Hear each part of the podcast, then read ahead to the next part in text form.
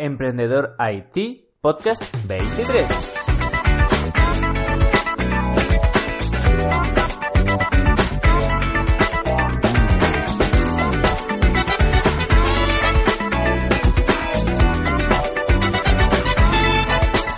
Hola a todos, bienvenidos a un podcast más a Emprendedor IT, el podcast sobre emprendedores y tecnología. Soy Luis Peris, emprendedor y consultor tecnológico y podéis saber más sobre mí en luisperis.com. Dicho esto, recordad que estamos emitiendo de lunes a viernes, los lunes con consejos para emprendedores, los martes hablaremos sobre Wilux, mi startup, como hoy, miércoles hablaremos sobre informática, jueves una idea de negocio y viernes monográfico de las últimas tendencias o entrevistas a emprendedoras o emprendedores. Dicho esto, hoy es martes, por lo tanto nos toca hablar sobre Wilux, mi startup. Recordad que la idea es ser totalmente transparente para que podáis aprender cómo funciona una startup por dentro. Así que vais a poder aprender de mis errores y de mis aciertos. De hecho, yo soy una de esas personas que hace mucho hincapié en los errores. No porque sea muy negativo, no porque solo vea errores, sino porque de los errores se aprende. Así que seré totalmente transparente, os diré todos los errores que estoy cometiendo y que he cometido para que vosotros no los cometáis. Pero también os diré los aciertos, os diré lo que me ha funcionado, lo que me ha funcionado de marketing, lo que me ha funcionado a la hora de negociar y lo que me ha funcionado con los usuarios. Así pues, vamos a comenzar. Bueno, lo primero también indicar que estamos en verano, por lo tanto, eh, de la última semana esta no es que haya pasado muchas cosas, pero algo sí que os voy a poder contar. Empecemos con el desarrollo de la beta 3. Recordemos que ya hemos eh, lanzado la beta 1, la beta 2, que ya la están usando 150 personas, y ahora mismo estamos en el desarrollo de la beta 3. Pues bien, en un principio el desarrollo de la beta 3 terminaría en 2-3 semanas. He adelantado muchísimo esta semana anterior y bueno, en 2-3 semanas ya debería de estar eh, lista para subirse y que los actuales 150 usuarios eh, prueben la beta 3. ¿Vale? Recordemos que la beta 3 será la última beta que realice, ¿vale? Es decir, después de la beta 3 ya no habrá más betas y lo lanzaremos ya al mercado. Así pues, voy a comentar los errores que, eh, que había visto en la beta 2 que he ido corrigiendo en la beta 3 y que he podido cambiar.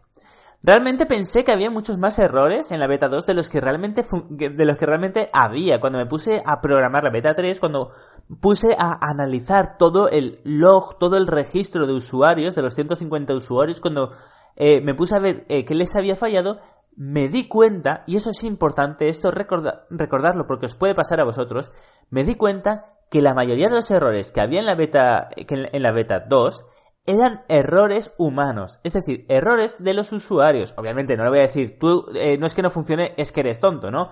Esto tenemos que hacer algo para que no vuelva a suceder. Pero habían errores, por Dios, que habían puesto mal la página web, que habían puesto mal el sitemap o el RSS. Algo, uno a una persona que desde aquí le manda un besito muy grande, en vez de poner eh, la URL con el HTTP de la página web, había puesto C2 puntos barra. Es decir, o sea, estábamos intentando conectarnos a su ordenador en vez de a, la a su página web, ¿no? Su ordenador no está en internet, no tiene sentido. Pues bueno, vi que la mayoría de los errores que sucedían en la beta 2 no eran errores de programación, no eran errores de Wilux, sino errores de, eh, de humanos. O sea, todos, nos todos cometemos errores. Y esto es interesante, porque esto pasa muchísimo. Y tú no puedes ir al usuario y decirle, no, tonto, es que tú, tú no eres inteligente y no sabes cómo funciona esto. No, para nada, no es su culpa, ¿sabes? Es decir, si está contratando Wilux es porque quiere automatizar sus redes sociales. Él no tiene por qué saber eh, que es un protocolo HTTP o nada. No es la culpa del usuario. Aquí, aquí lo que tengo que hacer es alguna forma que en ese momento, en el momento en el que pone la página web, le diga, ok, este funciona perfectamente. O lo siento, este no funciona. ¿Vale? Entonces, eh, esto hay diferentes formas de hacerlo. Una es manual, obviamente, que cuando alguien registre una página web, pues yo lo puedo mirar manualmente.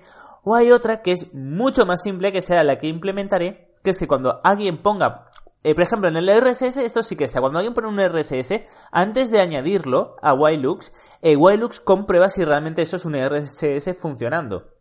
Así pues, eh, así pues, bueno, solo habría que hacerlo esto, pero con las páginas web y con los sitemaps.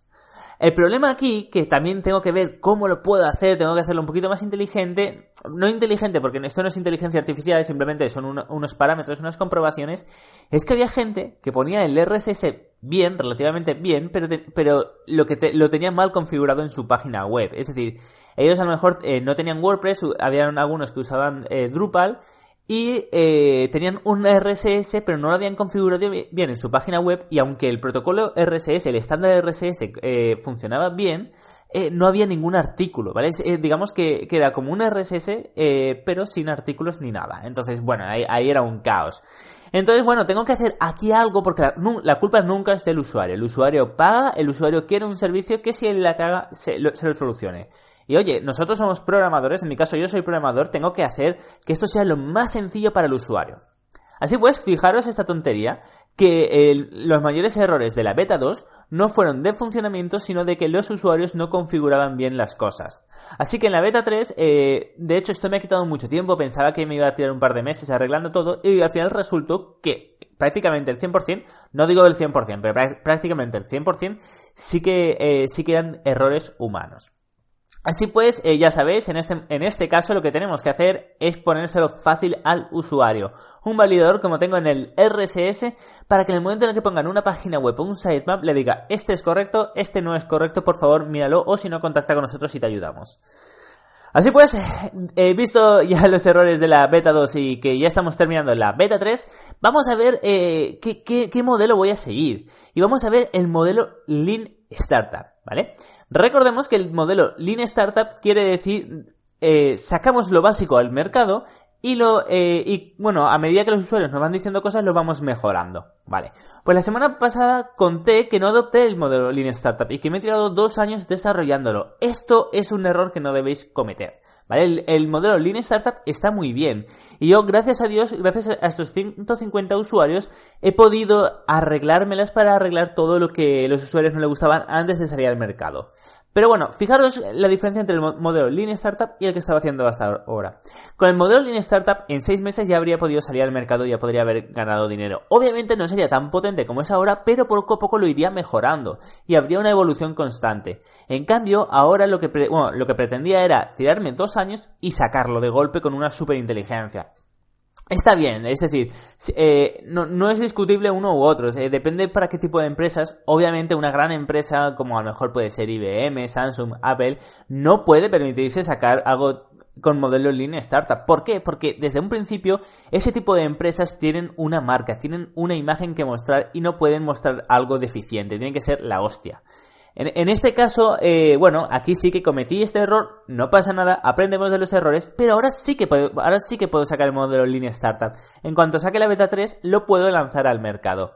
Y esto es algo muy, muy, muy interesante, porque fijémonos.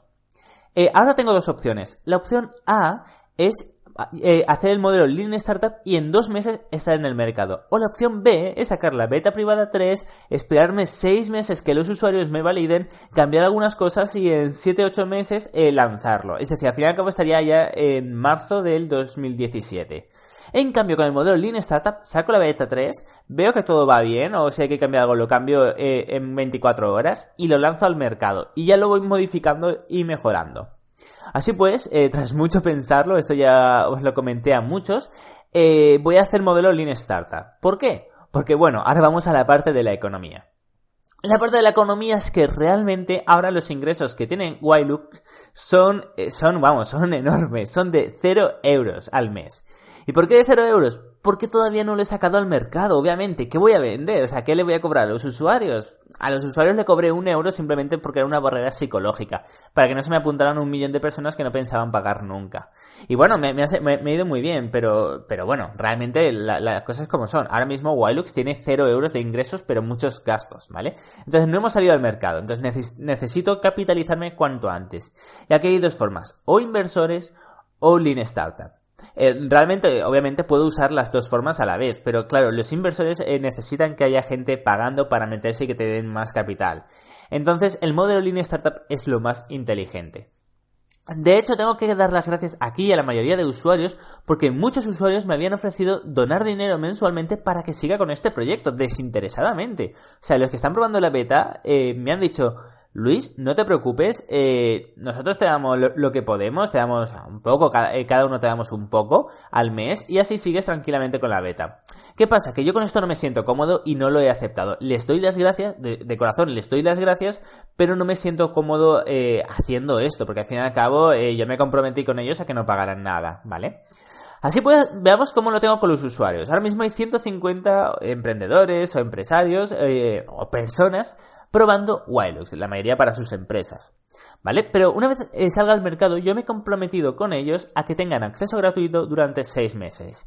Es decir, que si saco eh, Wilux al mercado dentro de 2 meses, hasta dentro de 8 meses, ahí no habrá una conversión eh, directa entre usuarios, bueno, entre usuarios que están probando la beta y clientes reales que pagan por ella. Esto es interesante también eh, saberlo para el modelo de negocio. Entonces, business plan. ¿Cuál es el business plan de Wilux? Bueno, lógicamente Wilux será de suscripción, no, no lo podemos hacer de otra forma. Es decir, eh, se pagará cada mes, ¿vale? Cada mes, eh, ahí ahora sí que estoy pensando el pricing, diferentes modelos de negocio en ese aspecto, pero puede ser, eh, uno que estoy planteando serían 29 euros el primer mes y el resto de meses 19 euros. ¿Y por qué 29 euros el primer mes? Muy sencillo.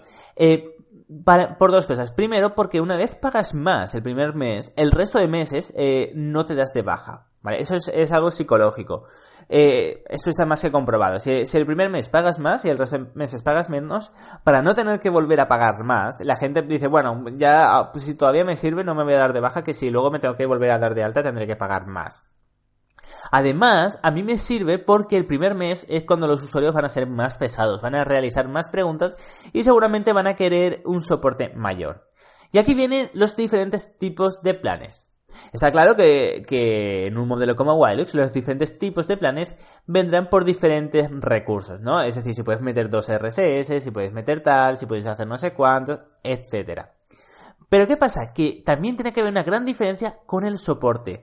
Porque muchos usuarios, muchas empresas van a querer un mayor soporte. Y yo de hecho lo quiero dar porque...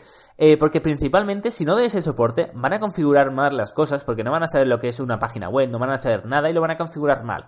Prefiero dar el soporte, prefiero a lo mejor invertir un poco en darles el soporte eh, y que estén tranquilos y que Wilux les funcione correctamente. Esto es importante. Entonces, seguramente los diferentes, eh, haré tres planes, como el bueno, el feo y el malo, eh, y en alguno pondré un soporte premium, un soporte por teléfono, o ya veremos cómo lo hacemos. Bueno, en cuanto a los usuarios que están probando eh, la beta, si no hiciera nada, al cabo de seis meses que sacara Wilux al mercado, se tendrían que, que, pasar a usuarios de pago. Lo que pasa es que estoy pensando en hacerlo de alguna forma para que les salga más barato, hacerles un precio especial eh, para que les salga más barato por toda la ayuda prestada. Así pues, eh, como veis, durante esta semana no, eh, no he podido hacer mucho, simplemente he adelantado la beta 3, que no es poco, pero bueno, estamos en agosto. Así que os he hecho un resumen del business plan y de cómo va la economía.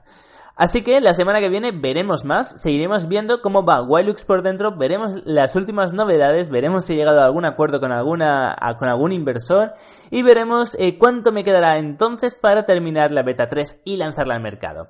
Así pues, me despido de todos vosotros, pero recordad, luisperis.com barra podcast. ¿Y qué tenéis ahí? Tenéis una pestañita llamada 1X mes no es más que una newsletter que si os registráis os mandaré un solo email al mes, solo uno. Y que habrá, bueno, estarán los mejores podcasts del mes anterior y estarán los mejores artículos del mes anterior. Pero atención porque todos los meses os regalaré un curso especial, solo únicamente para los que estéis suscritos. Así pues, miradlo, luisperis.com barra podcast, pestañita 1x mes, miradlo porque es muy interesante.